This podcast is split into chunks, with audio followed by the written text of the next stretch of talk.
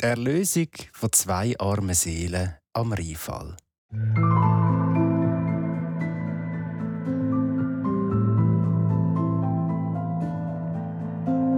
Der Bischof Konrad ist mit dem heiligen Ulrich beim Schloss Laufen gestanden.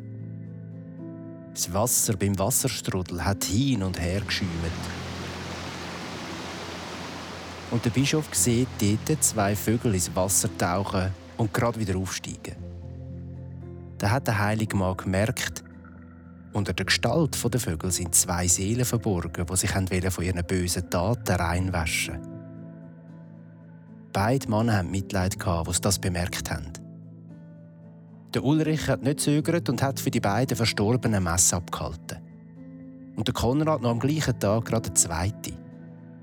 So haben die beiden Heiligen die beiden Seelen erlöst. Weil nach diesen beiden Messen sind die Vögel nie mehr gesehen worden.